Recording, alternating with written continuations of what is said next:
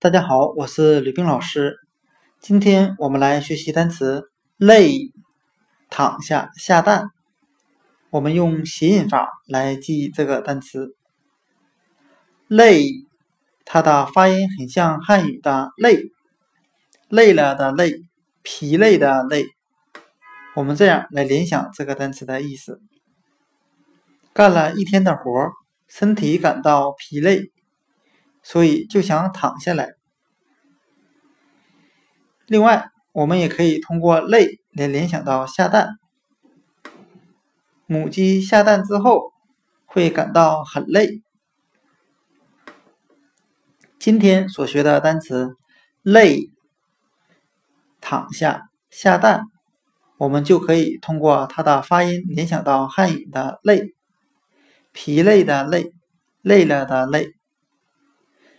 累了就想躺下来。母鸡下蛋会感到很累。累躺下下蛋。呀